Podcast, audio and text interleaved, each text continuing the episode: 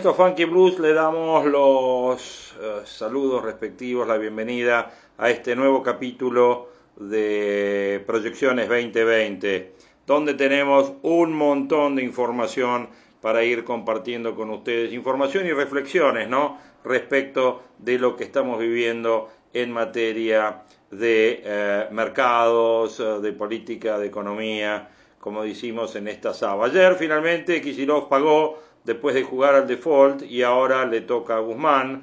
Guzmán pretende un ajuste sustentable para que la economía pueda arrancar y el fondo pretende que se le aplique una sustancial quita a los bonistas. Ayer el gobernador finalmente, el chiquito Kisilov, anunció finalmente que pagará los 250 millones de dólares hoy, eh, miércoles 5 de febrero, del bono BP21 que venció el 26 de enero pasado y que había pedido postergar hasta mayo. Primero, Kichilov consiguió la aceptación de solo el 50% de los bonistas. Necesitaba el 75%, a pesar de ampliar el plazo para la acepción y de haber propuesto el pago de intereses y el 30% del capital con el compromiso que el 70% restante se pagaría en mayo. El gobernador recorrió un amplio abanico a pesar de decir que el vencimiento era impagable por no tener fondos hasta llegar a pagar con fondos propios. Ni los acreedores, el más duro era Fidelity, que tiene más del 25%, podrían creer el cambio de posición de un gobernador que por más que cargó las culpas a Macri y a Vidal, ayer pagó un alto costo en términos de credibilidad a la hora de negociar. Tanto dentro del gobierno se sabía que el monto involucrado era chico para la provincia y que la prórroga del plazo de vencimiento no debería constituir un problema mayor. De hecho, Alberto Fernández respaldó al gobernador diciendo que lo único que pide Kicillof es más plazo. ¿Se acuerdan de eso? Lo único que pide el gobernador es más plazo. Pero los bonistas no pensaban lo mismo y ahora van a cobrar puntualmente sus dólares, capital e intereses. La pregunta es, ¿habrá sido Fernández el que le pidió que no declarase el default justo cuando él estaba en Europa de visita oficial buscando apoyo para la renegociación de deuda? Bueno, la pregunta queda en el aire, pero hay algunas cartas que se dieron vuelta en la mesa de negociación. La principal, los bonistas ahora saben que la Argentina está dispuesta a evitar un default a toda costa. Para los negociadores expertos, haber dado vuelta a esta carta le quita margen de negociación a Guzmán. El vencimiento del bono de la provincia en enero generó un problema que intentó presentarse como imprevisto, a pesar de que el cronograma ya se conocía desde hace años más precisamente desde que decidió lanzarlo el gobernador Scioli. Con el anuncio del pago por parte de Kisilov, la renegociación de la deuda pública en dólares con ley extranjera ronda los 60 mil millones de dólares y se encarrila por cuatro vías distintas. La primera, Kisilov anunció que va a encarar una reestructuración de la deuda provincial, que tiene pagos relevantes contando ley extranjera, local y en pesos en el mes de mayo por 266 millones de dólares y en junio por 863 millones de dólares. La segunda vía, la deuda de la nación, que alcanza este año 32 mil millones de dólares, de los cuales 28 mil son con legislación local. Y hay un tema delicado, es que el 31 de marzo hay vencimientos en pesos por 370 mil millones de pesos. La tercera vía es el tercer punto y sobre él el mercado escribió un nuevo capítulo, ya que ayer solo el 10% de los tenedores, tenedores del bono dual AF20 que, vencían, que vencen 105 mil millones, solo el 10% aceptó el canje que propuso el Tesoro para pasar el vencimiento del 13 de febrero. Acá habrá incidido esta versión que circuló en Hacienda sobre que la vocación del gobierno es cumplir con todos los pagos en pesos.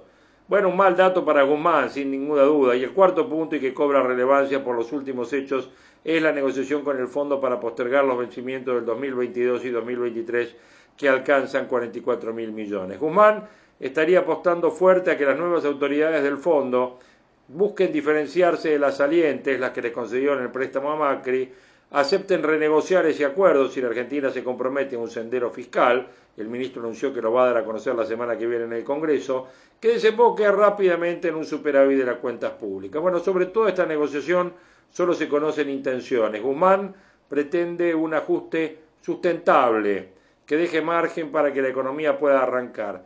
Y el fondo, que el ministro le imponga una quita sustancial a los bonistas para despejar el horizonte financiero de los próximos cuatro años. Los cuatro focos de la renegociación de la deuda se inscriben bajo una consigna, un acuerdo sustentable o rápido. Según el cronograma oficial, entre el 12 y el 17 de febrero el ministro tiene que atender a la misión del fondo, que va a evaluar la situación fiscal y monetaria y va también tiene que brindar en el Congreso el sendero fiscal que correría el velo sobre el ajuste de cuentas que proyecta el gobierno para hacer sustentable el pago de la deuda pública en el mediano plazo. La fuerte suba de los bonos, que se reflejó en una baja del 6% de riesgo país, con tasa debajo de los 1.900 puntos, fue el festejo de los mercados ayer ante el anuncio de Kicillof de que la provincia pagaría con su dinero y no iría al default. Bueno, es precisamente la evolución de esa tasa lo que determina el éxito o no de la renegociación. Esa tasa ahora de 1.890 puntos dice cuánto más debería pagar la Argentina sobre la tasa de Estados Unidos para conseguir dinero. Estamos hablando de casi el 19%. Los expertos sostienen que una negociación exitosa de Guzmán podría bajarla a la mitad, por lo cual el costo de los créditos para el país podría bajar al 11%, de los casi 21 puntos actuales. Bueno, sin duda, un objetivo nada modesto a la hora de estar evaluando cómo van las negociaciones. Para evaluar qué humor hay en el mercado respecto de este canje del 10%, eh, de este vencimiento de 105 mil millones de pesos, tengamos en cuenta que vencen más de 1.600 millones de dólares, que ayer solo se renovó el 10%, 10% que implica un fracaso si lo evaluamos en términos de canje, dado que se postergó medio día más este canje que habíamos hablado ya el día lunes que se iba a llevar adelante. Bueno, lo que podemos estar pensando de acá en adelante es ver un poco cuál es la perspectiva. Y gente de mercado, bueno, vamos a escuchar a Santiago Abdala, eh, director de portfolio personal que nos da una particular visión, sobre todo de mercados, de gente de mercado, de qué es lo que sienten, qué es lo que ven, cómo están viendo todo este proceso de acá por delante. Hoy termina la, operatoria para, para canjearlo. Bueno, el, canje es voluntario, con lo cual, en definitiva, el éxito de, la propuesta o no no, no determina, si querés, un, escenario trágico para quienes no hayan decidido canjear, con lo cual eso ya es un escenario positivo si lo comparás con la situación tal vez en, la provincia, donde ya es un poco más delicada la, propuesta. Entonces, por ese lado, te digo ahí, si querés, un poco menos de presión en cuanto a cuanto al, resultado de lo que es esta propuesta, ¿no? que tenía cuatro alternativas y nosotros veíamos que la que era optar por el, instrumento que ajustaba por inflación o por ser era la más atractiva para aquellos que quisieran entrar en, el, canje voluntario. ¿no? Pero de momento hay algunos hay algunas intenciones de, inversores institucionales, todavía no, no vemos eh, aún el resultado de, de la operación si, como para poder decir que ya es un éxito o no. Eh, es, recomendable entrar al canje por los cuatro, hay cuatro alternativas ¿no? que planteó, cuatro instrumentos que planteó el gobierno digamos, para canjear esto. Eh, ¿Es relevante, es interesante entrar al canje o, no? O, ustedes recomiendan eh, más que nada mantener el bono dual y bueno y, esperar a, a ser pagado digamos el 13 de febrero? Depende eso mucho del, tipo de inversor, porque no es lo mismo acá el inversor institucional que el, inversor privado, con lo cual te diría que puede llegar a ser un poco imprudente decirte si entraría al canje o no, depende mucho de, de, la situación, incluso también fiscal, y de cuáles son las restricciones que tiene el inversor para poder invertir en otro tipo de instrumentos, con lo cual ese, si querés esa respuesta te la puedo dar parcial, la, la oferta de canje tiene ya implícita una cierta quita, obviamente también estás hablando de un instrumento que ajustaba por el tipo de cambio cuando todavía no tenías el, mercado de cambio controlado como está ahora, con lo cual si vos te encontraras con los pesos que te reintegran a un tipo de cambio oficial, no podrías comprar a ese precio. Así que tiene sus ciertas restricciones. Hay clientes que están optando por esperar al vencimiento para ver qué decisión tomar entonces. Y entendemos que hay clientes institucionales incluso que están aceptando eh, y están yendo por la opción del ser, ¿no? Pero, de nuevo, como se mantiene todo con bastante discreción, no, no te puedo decir que veamos ya un éxito rotundo del canje o no. Digamos, si tuviéramos que optar por una por una de las alternativas, nosotros nos inclinamos más para aquellos clientes que les conviene el canje de, optar por, por la opción que ajusta por ser. Santiago, ¿cómo estás viendo un poco el mercado? Imagino la expectativa de lo que se resuelve hoy con el tema de la provincia de Buenos Aires, va a ser uno de los grandes disparadores. Eh, más allá de eso también está lo que va a ser la reestructuración a nivel nacional, viendo algunos, algunos comentarios, hay parte del mercado que le parece ya muy complicado el tema de los plazos que puso Guzmán, ¿no? que también uno puede pensar que va a ser una, eh, una oferta eh, de tómalo, déjalo, casi unilateral, con poquito tiempo para que los inversores se decidan, y eso también te dispara una incertidumbre que es, bueno, si finalmente, como el caso de la provincia de Buenos Aires, te dicen, no, mira, necesito más tiempo, no te puedo aceptar una propuesta en este caso, y si se extiende, no se extiende, qué va a ser la Argentina, eh, está bastante como complicado para, para encontrar un driver, ¿no? Más allá de, de estos que son obvios que hay mucho todavía por despejarse. Sí, nosotros ahí vemos que de momento no hay una propuesta clara de reestructuración, o al menos no se ha hecho en público eso, y creemos que esa propuesta va a estar atada directamente también a lo que pueda ser un plan económico que tampoco se ha, delineado de manera detallada, con lo cual te diría que el mercado está muy atento a lo que vaya a ser la actitud del gobierno para, para con los acreedores, obviamente eh, gestos del gobierno encontrándose con líderes internacionales que le manifiestan su apoyo es algo que suma, pero más allá de las manifestaciones de apoyo, después hay que ponerse de acuerdo en cuál es el nuevo programa de pagos lo que es la deuda que ya estaba emitida y ahí hay que ver si ese apoyo se mantiene. Entonces, por un lado el tono del nuevo gobierno fue recibido de manera positiva por el mercado, por otro lado tenés una renegociación del BP21 que fue un poco más a las apuradas en principio o al menos con poco tiempo para analizar y con una oferta que iba de cero, que ya escaló al 30 y, se, se lee que algún fondo de afuera pide el 50 o hasta el 100% en distintas cuotas de acá hasta abril, con lo cual, si se quiere, se negoció un poco de manera dura y con poco tiempo. Eso funciona como un ensayo para lo que es el resto de la deuda o lo que van a ser los términos de reestructuración del resto de la deuda, por lo cual el mercado está mirando con cuatro ojos todo lo que está pasando en esta semana. Veremos cómo termina la historia de la provincia de Buenos Aires, si eventualmente hubiera que hacer algún rescate, si lo hicieran o no. Eh, claramente que la provincia más importante del país entrara en situación de pagos implica un castigo seguro para, para los instrumentos de deuda y ahí se te agrega una complicación extra que es si el precio de los bonos bajan mucho, vas a tener interés por parte de los llamados fondos buitre, que son inversores que no tienen demasiado interés en negociar, porque compran los instrumentos a muy bajo precio y pueden quedarse esperando a, que se dirima todo en la justicia en la mayoría de, los casos en Nueva York.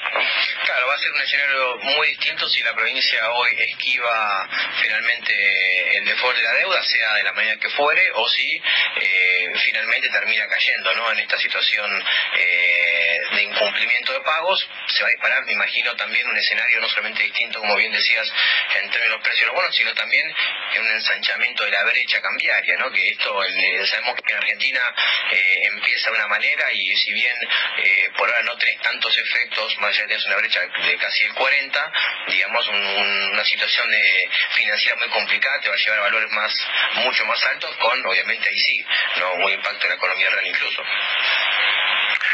Claramente si podemos, o sea, si se logra que la provincia, de hecho este no es de los vencimientos más grandes que tenía la provincia en este año, los vencimientos más grandes se, proyectan para mayo, junio en la provincia, con lo cual mm, creemos si, pudieran llegar a resolver esto sin entrar en cesación de pagos, también va a hablar de, de lo que es la voluntad del gobierno por resolver las situaciones de, de, inconvenientes con los acreedores. ¿no? Así que me parece que va a decir mucho de lo que van a ser los próximos meses en el mercado de deuda de Argentina. Bueno, ahí escuchábamos a Santiago Abdala que daba su parecer respecto de lo que se viene en materia de negociación de deuda en la Argentina, un tema para seguir mirando, un tema para seguir analizándolo de cerca, tal cual como lo estamos haciendo en cada episodio de Proyecciones. Y para cerrar, bueno, un hecho trascendente que obviamente no podíamos dejar de lado acá en Proyecciones, porque tiene que ver sin duda con lo político, tiene que ver sin duda con el devenir de las causas eh, y tiene que devenir con la República. Eh, hay un comentario muy interesante de apertura de Alfredo Leuco, de su programa Palabra de Leuco, respecto del fallecimiento del doctor Bonadío y el devenir de las causas contra la eh, vicepresidenta Cristina Fernández de Kirchner. Escuchamos una parte de lo que dijo Leuco en su programa DTN, eh, muy interesante, ¿no? Sobre todo para estar siguiendo eh, el pulso de la política argentina. En una de sus insoportables cadenas nacionales, la ex jefa del Estado aseguró, lo recordarán, que no se iba a dejar presionar por un juez al que definió como pistolero, mafioso y extorsionador. Finalmente quiero decirles a todos esos que pensaban que yo iba a ir como diputada para la Sur, o diputada por la provincia de Buenos Aires, o candidata, gobernadora por fuero. Mira, acá estoy sin fueros. ¿Sabe por qué? porque no le tengo miedo a ningún juez pistolero, mafioso ni extorsionador. Bueno, como es habitual, miente, miente la presidenta en ese momento, dice, se darán cuenta que voy sin fueros, que no voy a ser candidata a nada. Finalmente fue candidata a senadora por la provincia de Buenos Aires y, ganó por la minoría. Eh, fue elegida senadora por la provincia por la minoría. Ahora, cuando Cristina logró desplazarlo, de la causa Otesur, prácticamente la totalidad del Estado Mayor cristinista salió a darle como en bolsa, y todos con el mismo discurso. Además, en su libro, sinceramente, Cristina lo llama sicario. Ahí podemos ver el párrafo que hemos elegido para ustedes. Él sufría por su doble condición de funcionario judío. El golpe final se lo dio el sicario, Claudio Bonadío, cuando nos acusó de traición a la patria. Increíble, un verdadero, un disparate jurídico político apoyado, eh, sin embargo, por las instituciones. Mire, hoy mismo, con el cadáver todavía tibio, uno de sus abogados, Gregorio Dalbón, dijo que a Bonadío lo había matado el odio, que en la embajada de los Estados Unidos estaban de luto y que la muerte a Bonadío le sienta bien. Eso dijo Dalbón, entre otras agresiones repugnantes y cobardes contra alguien que no puede defenderse. La muerte lo salvó a Bonadío. En este caso, la muerte le sienta bien no por una cuestión que tenga que ver con, con, un odio, eh, porque no hay, no hay odio en mí con, él, sino que lo que había era mucha impotencia. Un abogado de prestigio y coraje como el doctor Pablo Lanuse le salió al cruce con un tuit. Toda enfermedad, escribió Pablo Lanuse, y la muerte misma nos interpelan. Y cómo actuamos frente a ellas nos describe. A nadie le sienta bien la muerte, dice Pablo Lanuse. Solo la perversidad, el odio, el resentimiento y el desprecio por la dignidad humana pueden explicar que alguien burle la muerte de otro. Cuánta miseria termina diciendo Pablo Lanuse, pero la verdad, tratándose de Dalbón, nadie puede sorprenderse por su bobalicona irracionalidad. A fin de año ya había publicado un video en las redes donde champán en mano y a las carcajadas le decía a Bonadío, anda a buscarla al ángulo. Bonadío, anda a buscarla al ángulo. Feliz año, Bonadío. Les recuerdo que en la conversión de Dalbón al kirchnerismo también hay millones de razones, millones de razones, usted me entiende, ¿no? En el siniestro de Estación 11, este señor representaba a alguno de los familiares. Fue el único que no querelló contra Julio Devido. Queda claro, ¿no? Pero a pesar de semejante agachada, Devido fue preso, preso gracias al trabajo que hizo Bonadio. Están grave su degradación personal, digo de Dalbón, que hasta el propio Horacio Berbisky siempre dijo que era un error de Cristina contratar a semejante personaje con tan bajo conocimiento del derecho y con total ausencia del sentido común. Tal vez Dalbón dijo lo que Cristina piensa y no puede decir, como suele ocurrir con Eve de Bonafini, pero en público, de cara a la sociedad, solo los cristinistas más fanáticos celebran la muerte y los dichos de Dalbón. Berbisky lo desprecia. Y eso que el mismo Berbisky lo definía como el doctor Glock. Otro que se tomó revancha fue el ultramillonario kirchnerista Gerardo Ferreira, que en un tuit escribió, conmigo no pudo. Ahí lo estamos viendo, con la foto de Bonadio. La verdad, a Gerardo Ferreira, yo diría que el partido no terminó todavía. ¿eh? Y que si se consagrara la impunidad en este país, bueno, será cierto y Ferreira se saldrá con la suya, pero tal vez quien le dice, haya otros jueces con coraje republicano para seguir adelante con todos los juicios, sobre todo con la de las causas de los cuadernos, que ya fue elevada a juicio oral. Vale la pena recordar que la causa de los cuadernos es la más grave de toda la historia de la corrupción argentina y la que más pruebas y testimonios tienen. Hasta el mismísimo Guillermo Moreno, hoy marginado del cristianismo por el rechazo que produce su figura piantavotos, en su momento, mucha gente no se acuerda, lo desafió a pelear a Bonadio. Le dijo cuando quieras, donde quieras y como quieras. Coincido con vos que con la familia no hay que meterse. Ahora eso de que dijiste que donde sea, cuando sea y como sea, sí te lo acepto donde sea, cuando sea y como sea, vos elegís dónde nos vemos y en los términos que quieras. Te mataste a dos, pero a uno lo mataste por la espalda cuando corría. Vamos a ver frente a frente, Bonadio, y resolvemos todos los temas que tenemos pendientes. Cuando quieras, como quieras y donde quieras. Se supone...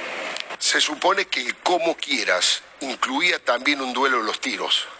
Bonadío le había dicho a Jorge Lanata por radio que no se metieran con sus hijos, que si querían pelear con él, estaba disponible, pero que no se la agarraran con su familia.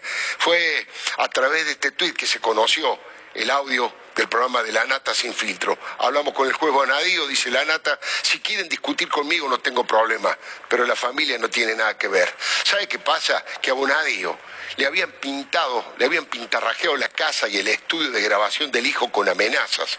Le tiraron un paquete con artefactos explosivos al jardín de su casa y la policía tuvo que efectuar dos detonaciones controladas y hasta lo amenazaron de muerte con un papel que arrojaron por debajo de la puerta de su despacho privado en los propios tribunales de Comodoro Pi. La segunda parte de la amenaza se refería a que les intentaban hacer armar a mi, a mi hijo una causa de drogas en San Martín, Morón o San Isidro. Ese era el texto de. Y era una nota al estilo como, como en las películas, así con recortes de revistas. Exactamente, recortes de películas, eh, de revistas tirado por debajo de la puerta de mi privada. Mire, fue tan grande la exhibición de poder que hicieron contra Bonadío que a él solamente le quedó el arma de la ironía para decir, si llego a aparecer suicidado, busquen al asesino. La verdad que el asesino fue un maldito tumor cancerígeno en el cerebro. En julio del 2015, Cristina le había puesto precio a la cabeza de Bonadío. Lo dije en una editorial en ese momento y lo ratifiqué ante el doctor Bonadío en una entrevista que le hicimos aquí, en los estudios de TN, en el programa que hacíamos con Diego, en Los Leucos la doctora Cristina Fernández de Kirchner le ha puesto precio a la cabeza de Claudio Bonadio. Pero quiere que le diga algo, la democracia se consolida con los ladrones La democracia se consolida con los ladrones presos y sin ningún tipo de corrupto y por supuesto sin ningún tipo de golpista. Cristina le puso precio a la cabeza de Bonadío, pero la democracia no tiene precio. La democracia no se compra ni se vende. Le doy mi palabra. Bueno, eh, se cobraron su cabeza, digamos. Yo sé que siempre fue para los cabos, Bonadío, una astilla del mismo palo, ¿no?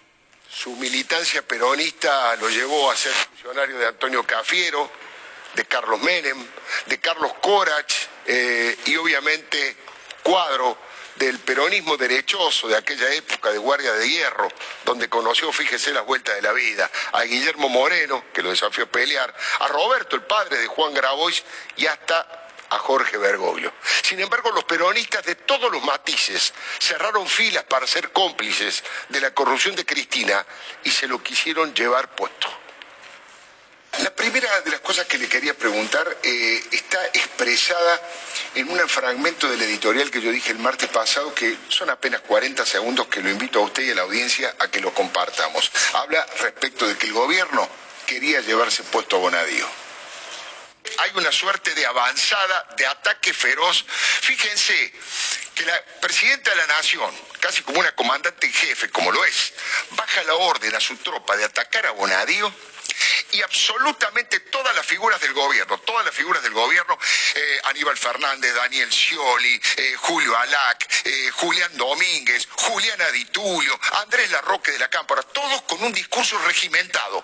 Todos dicen más o menos lo mismo para tratar de llevarse puesto a Bonadío. Mire, es tanta la energía que ponen, incluso hoy la presidenta acaba de tuitear en contra de Bonadío, es tanta la energía que ponen que es una confesión de culpabilidad. Bueno, eh, obviamente usted no puede jugar tan fuerte en ese sentido con las definiciones, pero hay dos otras cosas que le quiero preguntar. ¿Usted sintió cuando empezaron las declaraciones en contra suyo de todo el staff del gobierno, sintió que venían por usted? Ante que nada, buenas noches, y muchas gracias por, por invitarme. Em, yo tenía la presunción, y no porque yo fuera una persona muy inteligente, sino porque este era el tercer intento este, de desplazarme de la, de la causa, con lo cual era, era esperable. Eh, el tuit, eh, ¿crees que cuando, cuando vio que la presidenta de la Nación hacía un tuit medio chicanero, como decimos en la jerga política, pero con esa ironía de que tal vez allanaba el cumpleaños de su, de su nieto Néstor Iván, ¿qué sintió? ¿Qué le pasó por la cabeza, doctor? Acá no, no habla el juez, sino habla el ciudadano. Sentí mucha tristeza, tristeza en términos cívicos, la primer mandataria eh, expresándose de una manera tan este, primaria me, dio tristeza.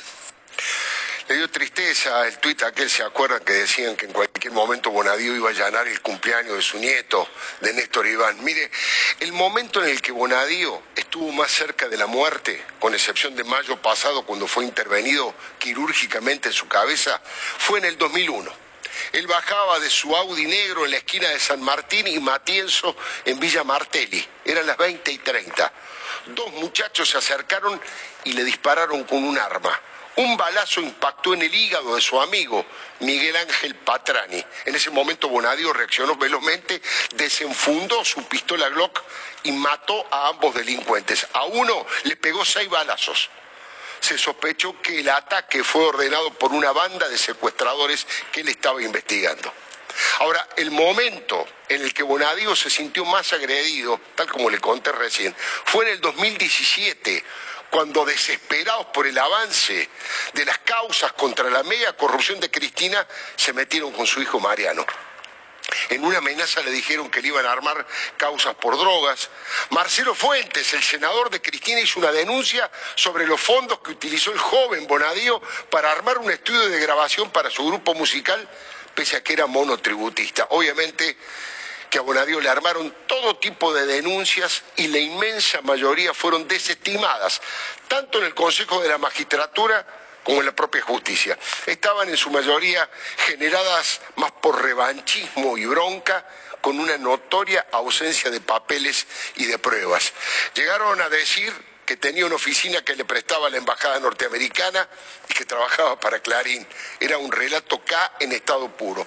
La única defensa frente a tantos datos y testimonios que tenía Cristina era un ataque feroz. Y eso fue lo que hicieron. Es que Bonadío fue el que arrinconó contra las cuerdas de los tribunales al kirchnerismo en general y a Cristina y su familia y su cártel de los pingüinos en particular. Fue el primero que se atrevió a llamar a Cristina declaración indagatoria, el que más veces la procesó y el que pidió su desafuero y su prisión. Jorge Capitanich, ¿se acuerda? Dijo que Bonadío ejercía el golpismo activo. Máximo Kirchner, también procesado por Bonadío, no se quedó atrás. Es una cuestión salvaje de un juez, dijo Máximo, que pasó de estar en la servilleta de Corach al iPhone 7 de Macri. Es una operación clara del gobierno, dijo Máximo. La verdad, es asombroso que lo acusen en su momento a Bonadío de haber estado con Corach en el gobierno de Carlos, de Carlos Menem, que Néstor Kirchner apoyó con tanto énfasis en sus discursos y en las elecciones, donde compartieron la boleta en siete oportunidades. Bonadío tenía, sí, un temperamento fuerte o unos huevos así de grandes, para ser un poco más preciso. Su pelo y su barba se fueron poniendo blancos, y hace tres días pasó el peor de los cumpleaños, el número 64, porque la muerte ya estaba golpeando a su puerta. Había pedido prolongar su licencia hasta marzo. Jamás lo vi en su despacho y tomé un café con él. Vino en TN, a TN, a la entrevista que le mostramos recién y fue muy respetuoso. Enfrentó un aparato gigantesco estatal y paraestatal que lo quiso estigmatizar y lo quisieron sacar de la cancha. No pudieron. No pudieron saber por qué, porque la democracia y el Estado de Derecho todavía, subrayo, todavía tienen sus reflejos. Solo la muerte pudo con Bonadío, pese al odio de Cristina. Le doy mi palabra. Bueno, evidentemente impecable lo que está resumiendo o lo que resume este editorial de Alfredo Leuco respecto de la vida de Claudio Bonadío y respecto del de el eh, devenir. Eh, ¿Qué es lo que puede pasar de ahora en adelante? Bueno, ahora vamos a escuchar un audio de Fernando González, el eh, director de Clarín, que también ayer en TN hizo una reflexión respecto de lo que puede estar pasando, sobre todo con las causas de Cristina y em, en este post-análisis después del fallecimiento de Bonadío. Escuchamos qué dice Fernando González sobre este tema de que la batalla entre Cristina y Bonadío continúa. La salud de Bonadío, eh, la información venía más de, fuentes de, abogados, del kirchnerismo en general, este, y, y, lo que se decía en el entorno de Bonadío era que, bueno, todavía iba a estar, se tomaba un mes más obviamente estaba mal, la familia guardó el secreto, obviamente, como corresponde, y, nos enteramos todos hoy de la muerte de Bonadío. Yo tomé eh, una frase que me dijo el propio Bonadío, yo le hice una consulta el 15 de diciembre, porque esa noche había escrito para Clarín una nota que era el plan de Cristina para vengarse Bonadío. ¿Cuál era el plan? Simple, digamos, era acorralarlo en el Consejo de la Magistratura. En la magistratura había 75 denuncias contra Bonadío, había 51 denuncias penales. Este... estaba más denunciado en el Consejo de la Magistratura pero aún así nunca pudieron destruirlo. Exactamente. Eh, es interesante ver, por ejemplo, en Wikipedia el perfil de Bonadío. O sea, es que el kirchnerismo Nico, lo hemos visto esto, este, trabaja muy, muy bien sobre, sobre Wikipedia, maneja todo y el perfil de Bonadío es tremendo, Digamos, escrito básicamente con información este, de, fuentes kirchneristas que trabajan, laburan muy bien eh, ese esquema. La cuestión es que la idea era acorralarlo, fue ahí eh, Jerónimo Ustarroz, que es primo y hermano de crianza del ministro del Interior, de Guadalupe Pedro, él era el que iba a dirigir un poco la operación de acorralamiento contra Bonadío, el plan era o lograr su destitución o lograr que renuncie a lo ¿no? Como se dice, este, acorralarlo y que fuera el propio Bonadío que renunciara. Ese día yo lo llamé para consultarle si sabía y cuál era su posición al respecto, si él pensaba renunciar o, irse de la justicia en algún momento. Me dijo, no, yo estoy firme, voy a seguir en esto, me voy a tomar en mi mes de vacaciones y después esta batalla sigue. Este, y agregó una cosa, ¿no? Que se vayan al carajo. ¿no? Esta era la frase. Obviamente que era me pidió no la, después se dio cuenta que se había ido de, este, de rosca y me dice no la use, le pido que no la use en la nota, pero la verdad es que no voy a renunciar, que es el concepto este, que, que utilicé para tomar lo que me había dicho. La cuestión es que la enfermedad eh, recrudeció, que eh, Bonadío eh, falleció esta mañana, murió de, de lo que fue esa larga enfermedad. Lo interesante es lo que viene ahora. ¿eh? Y lo que viene es, ya están hablando algunos este, abogados eh, que asesoran a Cristina, algunos integrantes incluso de lo que es el kirchnerismo, de seguir adelante, de invalidar lo que Bonadío hizo en la instrucción de las 10 causas que siguió contra Cristina. Claro, pero justamente eso es lo que plantea para la justicia argentina un momento absolutamente clave y determinante para saber cuánto juega o no políticamente o cuánto mete o no la cola la política dentro de la justicia. Porque finalizar la instrucción, lo que hay para, para discutir o para lo que hay para juzgar son hechos, declaraciones de imputados colaboradores, pruebas, Digo, ya no es una valoración sobre alguien. Ese es el punto. Yo creo que el punto está dado en dos eh, evaluaciones. Una es lo que hagan los tribunales orales, que van a juzgar las causas que dejó cerradas Bonadío para que se inicie la instancia del juicio oral y público. Entonces, ¿qué hacen los jueces? ¿Se dejan llevar por la política o van a decidir a conciencia y respetando la, independencia judicial de cada uno de ellos? Y el otro punto es el que marcás. ¿Qué va a pasar con este, estas instrucciones? ¿Se van a poder invalidar? Hay que recordar que, eh, bueno, que el Frente de Todos, con Alberto a la cabeza, con Cristina como vicepresidenta, ganó las elecciones y que eso influye sobre la justicia. De hecho, hoy había jueces intentando hacer una acordada de homenaje, de recuerdo a Bonadío, y me decían algunos de ellos, no podíamos conseguir gente que, se sume, eh, amigos de Bonadío que no no querían sumarse. yo ahora voy a contar algo de eso? Sí, ahora voy a, contar algo de eso. Ok, ok. Eh, no va a haber velorio tampoco porque no es el deseo de Bonadío que no lo haya. Eh, que tal vez eso podía tal vez ayudar a que haya vayan jueces y eso, pero Bonadío no quería velorio, así que no lo va a haber. Y hay un concepto, Nico, un concepto que es que piensan eh, los abogados del kirchnerismo, es decir, bueno, este hombre estuvo enfermo, entonces la instrucción que hizo no es válida porque aceleró esa herramienta, ¿no? ese trabajo lo aceleró para poder este, dejarla en mala posición judicial a Cristina Kirchner. Esto es lo que van a tratar de invalidar de alguna manera y, van a tratar de explotar sobre todo los sectores de la justicia donde tienen mucha preponderancia, por eso digo este, que, que la batalla no termina acá. Pero vuelvo a insistir en que todas estas son especulaciones del orden casi de un enfrentamiento personal y aquí lo que se discuten son hechos, ¿no? es, eso es lo que a veces pasa en esta eh, Argentina agrietada, ¿no? De los sesgos de confirmación, donde se borran los hechos, desaparece. Vos, lo analizás, Caro, desde la racionalidad eh, de, de los hechos, la racionalidad de el comportamiento lógico de los lugares donde funcionan las instituciones. La política en la Argentina eh, a veces se escapa de esa racionalidad, se corre de esa racionalidad y las peleas políticas este, con ribetes judiciales como la que han tenido eh, Claudio Bonadío y eh, Cristina Kirchner, como la que tienen, como la que va a seguir, escapa un poco a la lógica de la racionalidad. Obviamente, la, lógica sería juzguemos, veamos los hechos y si corresponde se condenará o no a, la vicepresidenta. Pero me parece que acá lo que juega es la política y, lo ha dicho, Cristina lo ha dicho, ha dicho a mí la historia ya me absolvió. Ella siente que la historia ya la absolvió, que eso ya está juzgado y que este, no, no merece eh, estar encima con esta carga judicial que tiene y de la cual Bonadío fue eh, un poco el, diseñador, el constructor de todo esto que tiene que enfrentar judicialmente Cristina Kirchner. Entonces la etapa de Fernando González es... La batalla entre Cristina y Bonadío continúa. Sí. Yo digo una cosa más, eh, porque yo lo traté a Bonadío, obviamente, como todos los periodistas.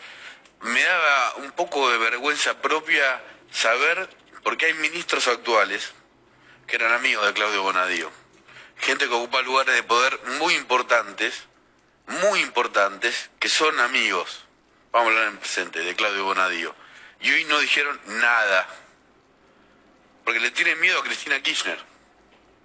Se expresó mucha gente junto por el cambio, pero del peronismo, que es el partido del que Bonadío decía venir, él estaba orgulloso, decía, sí, a mí acá me puso Corach, que fue un gran organizador del Estado argentino, eso también, después hay que decirlo. No, no habló nadie, y yo sé, no voy, no, no voy a decir quiénes eh, son, ministros y gente que tiene que ver con la justicia. No sacaron un solo tuit. Le tienen terror a Cristina Kirchner. Y lo que es peor, el abogado de Cristina Kirchner, estamos pasando ahí los tuits de eh, la gente de la oposición, se murió un juez federal que está hace 25 años en los tribunales. Absolvió a los cinco, a los cuatro secretarios de eh, los Kirchner. Tardó años en enjuiciar a Vudú por el tema de los papeles truchos, Bonadío. Conoció alguna vez a Guillermo Moreno en un departamento, esto Guillermo Moreno lo contó cuando Bonadío avanzó en su contra, pero en realidad demostraba un poco de dónde venía Bonadío. Eh, ahora, nadie tuitea ni nadie dice nada de la muerte del juez porque eh, la jefa está enojada. Después está esta cuestión, ¿no? Esta especie, esta especie de viva el cáncer al revés, del peronismo contra alguien que es peronista, que se murió de cáncer y hay como un festejo. No sé si es el, caso de este tuit, pero sí de Gregorio Dalbón, que es abogado de Cristina Kirchner, y Dalbón ya es una explicación de por qué Dalbón hace eso. Dalbón fue el abogado de algunas de las víctimas de la tragedia de Once, una instrucción que Bonadío tardó un año en elevar a juicio oral. La muerte de Bonadío, el juez que investigó la corrupción K y mandó a juicio a Cristina. Ahí tuvimos el análisis de Fernando González, también de Nicolás Buñaski, el plan de Cristina para acorralar al juez en el Consejo de la Magistratura, a partir de su muerte el plan K para intentar descalificar e invalidar las causas que llevó adelante. Fue el juez que más incomodó a la vicepresidenta en las causas Los Sauces, Otesur, los cuadernos de las coimas, mandó a juicio a Vudú y llevó adelante la mega investigación por la tragedia de Once. Perfil del juez que más investigó a Cristina Kirchner por las causas de corrupción. Bueno, sin duda, un tema que no teníamos que dejar de lado, que teníamos que eh, charlar, que teníamos que reflexionar, que teníamos que mencionar y que teníamos que mencionar a fondo en este episodio de Proyecciones 2020. Y para cerrar este episodio, quiero compartirles una nota, excelente nota aparecida en el diario La Nación de hoy eh, de María Eugenia Estensoro, titulada Para en el mundo que la Argentina se quiere bajar. Menciona cinco cosas que las naciones más ricas, modernas y con mayor bienestar de Oriente y Occidente comprobaron en las últimas décadas. Primero, que el capitalismo y la economía de mercado son los sistemas económicos que mayor riqueza y equidad generan a pesar de sus notorias falencias. Segundo, que la economía centralizada y planificada fracasó de acá a la China, literalmente. Tercero, que la globalización llegó para quedarse. Cuarto, que un tsunami tecnológico está rediseñando el planeta a una velocidad sin precedentes. Quinto, que los países que no logren encontrar su lugar en esta cuarta revolución industrial impulsada por la innovación científica tecnológica, quedarán más empobrecidos, más atrasados y más vulnerables que nunca. Se pregunta si el presidente Alberto Fernández y sus ministros habrán tomado nota de estas realidades puras y duras, o, como Cristina y su hijo directo Axel Kisilov seguirán teorizando y flirteando con las bondades de la tercera vía, de la revolución cubana, del antiimperialismo, y la resistencia a la globalización. Si hasta China, un país comunista que hace 40 años era un gigante empobrecido y aislado como la isla de los Castro, abrazó el capitalismo y hoy es una potencia global que disputa el liderazgo tecnológico y económico a los Estados Unidos. Se pregunta qué esperamos los argentinos para entender y aceptar esta realidad. Con la capacidad y con la calidad de nuestros científicos y emprendedores podríamos convertirnos en un polo mundial de innovación en 20 años y salir de la crisis y de la pobreza. Y en este contexto tan preocupante, el ministro Culfas suspendió la entrada en vigor de la Ley de Economía del Conocimiento, una ley fundamental que sancionó el Congreso en mayo pasado con apoyo de todos los bloques a excepción del Partido Obrero. Su objetivo era alentar el desarrollo y la modernización de industrias grandes y pequeñas de todo el país que incorporen tecnología, inteligencia artificial, robótica, nanotecnología, biotecnología, tecnología nuclear y espacial, neurociencias y talento argentino a su producción y exportaciones. El ministro Culfas está por enviar un nuevo texto al Congreso que modifica la ley aprobada para que favorezca con reducciones impositivas y laborales principalmente a las pymes y limite los beneficios de las grandes multinacionales, sean estas argentinas como Mercado Libre y Global o extranjeras como Accenture y JP Morgan. Todas estas generan 6 mil millones de dólares que exportamos en tecnología y conocimiento por año. Con la pobreza que hay, ¿por qué el gobierno va a subsidiar a Marcos Galperín, el hombre más rico de la Argentina? preguntan unos. Hay muchas pymes y empresas de otros sectores que la están pasando mal. Vamos a apoyar a las multinacionales, exclaman otros. Argumentos razonables, pero dejan de lado un dato fundamental. Si queremos terminar con la pobreza, la falta de creación de trabajo genuino y las crisis económicas recurrentes, tenemos que generar mucha más riqueza. Países que partieron de situaciones mucho peores que la nuestra comprendieron que en esta era el desafío consiste en producir y exportar productos y servicios de alto valor tecnológico. Mencionamos Israel, Irlanda, Corea del Sur, Estonia, Islandia, Singapur y China, entre otros, que muestran ese camino. Como primer paso, sedujeron con beneficios especiales a las grandes multinacionales como Apple, Microsoft, IBM, Google, para crecer rápidamente y aprender de ellas. Lo contrario de lo que el gobierno querría hacer ahora, poniendo cupos a las empresas con miles de empleados. Por otro lado, las compañías exportadoras de servicios y tecnología ya están siendo castigadas con un 5% de retenciones, carga impensada en países que lideran la economía del conocimiento o que aspiran a hacerlo. Irlanda, por ejemplo, era la hermana pobre de Europa hasta fines de los 80, cuando comenzó una gran reforma económica que tuvo como pilar la apertura de la inversión extranjera y la reducción del impuesto a las ganancias corporativas al 10%. Se convirtió en la base de operaciones de grandes multinacionales tecnológicas. Hoy, gracias a un acuerdo social entre partidos, empresas y sindicatos que lleva décadas y una gran reforma educativa, tiene el quinto, tiene el quinto ingreso per cápita del mundo, 77 mil dólares por habitantes. Otra política que alentaron los países asiáticos fue el desarrollo de las multinacionales propias, como Samsung, la surcoreana, o la china Huawei, que están poniendo en aprietos no solo a Apple por la primacía de sus celulares inteligentes, sino también a los Estados Unidos, que teme perder su poderío tecnológico global. Hicieron lo opuesto de lo que sugiere Grabois, demonizar a las multinacionales nacionales demasiado exitosas. Estas diatribas anacrónicas además remiten a la lógica montonera de los años 70 que secuestraba, extorsionaba y asesinaba ejecutivos en nombre de la revolución. Por contraste, veamos qué dijo hace días en el foro de Davos Ren Fei, el CEO de Huawei, la compañía que obsesiona a Donald Trump. Dijo, Huawei hoy es muy exitosa en gran medida porque aprendimos el sistema de management norteamericano. Desde el día uno contratamos compañías norteamericanas para que nos enseñaran a gerenciar nuestras operaciones. Nuestra gestión es muy americana. Desde este punto de vista, Estados Unidos no debería preocuparse por nosotros, sino estar orgulloso. El caso chino tiene importantes lecciones económicas para países que necesitan, como nosotros, sacar rápidamente a millones de personas de la pobreza. En el año 78, cuando comenzó su apertura internacional, China padecía hambrunas severas y el PBI per cápita era de 200 dólares al año.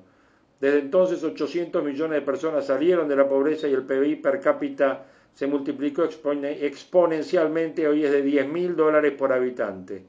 ¿Cuál es la diferencia con la Argentina? Ellos crecen, nosotros retrocedemos. Deng Xiaoping, el padre de las reformas en el año 87, instaló esta visión rectora. Para conseguir la verdadera independencia política, uno debe salir de la pobreza. De joven, Xiaoping trabajó en Renault en Francia, vivió en Moscú y vivió el asombroso desarrollo tecnológico de Taiwán, de Singapur y de Hong Kong. Y eso lo convenció de que China debía abandonar el aislamiento, la lucha de clase, la economía cerrada y centralizada. Admito que el modelo, el modelo político de China es condenable porque es una dictadura policial que viola derechos humanos elementales, pero sus lecciones económicas son muy útiles para Argentina, donde gran parte de la dirigencia política e intelectual progresista mantiene un apego a viejas ideas anticapitalistas y antiimperialistas más propias de la Guerra Fría. Para en el mundo que me quiero bajar, decía Mafalda en los 70, afligida por los conflictos que asolaban a nuestro planeta. Y es verdad, la realidad es compleja. Pero a estas alturas los argentinos deberíamos haber comprendido que el mundo avanza a pasos acelerados, que no nos podemos bajar, ni mucho menos atrasar el reloj para que se amolde a nuestras preferencias. Esperemos que el presidente Fernández y su ministro Culfas, que tienen importantes decisiones entre las manos, ya lo hayan comprendido. María Eugenia Estensoro, brillante artículo, brillante editorial que quise compartir en este capítulo tan completo, con tantas voces, con tantas ideas y con tantos temas de proyecciones 2020. Amigos, nos encontramos seguramente en nuestro próximo episodio. Les mando un abrazo grande y seguimos en contacto. Gracias.